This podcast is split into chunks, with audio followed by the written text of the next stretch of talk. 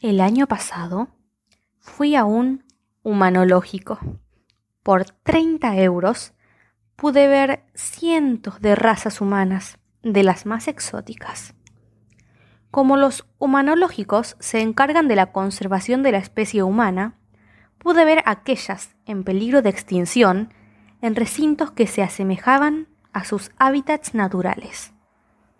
Vi a judíos en campos de concentración y cámaras de gas. Vi a refugiadas sirias en campos de concentración. Vi negros en campos de algodón.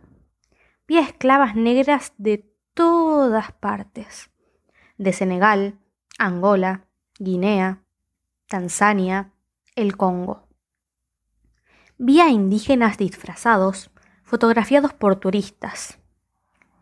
Vi exposiciones etnológicas de pueblos colonizados, de bárbaros salvajes de todo tipo, moras, tártaros, indias, aztecas, mapuches, turcos y masáis, mostradas a la metrópoli, al nuevo mundo.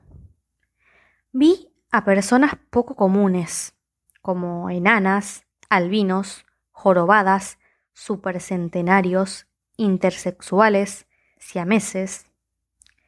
Vi a mujeres encerradas en casas, en sus labores domésticas, junto a hombres que les decían No hace ninguna falta que salgas, yo te mantengo.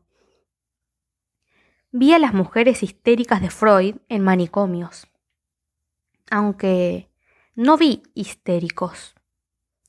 Vi a locas en hospitales psiquiátricos de todo tipo, locos homosexuales perversos, locas que no aceptaban la religión católica, locos científicos que rompían con los dogmas de la época y proponían nuevas ideas, locas con neurodivergencias, estigmatizadas, lobotomizadas, sin rehabilitación en su medio habitual.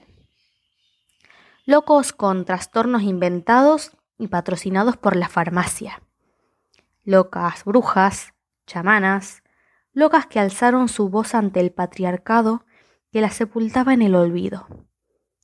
Vi niñes encerradas en aulas, sentadas en su silla, mirando tristes el patio donde ansían jugar. Vi a trabajadoras encerradas en locales, empresas, fábricas, oficinas. Vi a trabajadoras sexuales transexuales, travestis, criminalizadas en comisarías.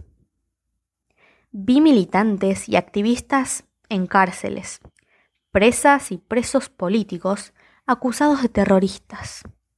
Vi migrantes secuestrados en FIES. Pero no vi políticos corruptos, reyes corruptos, jueces corruptos, curas corruptos y pedófilos, presidentes corruptos, policías corruptos y represores. Supongo que porque ellos son quienes cobran la entrada.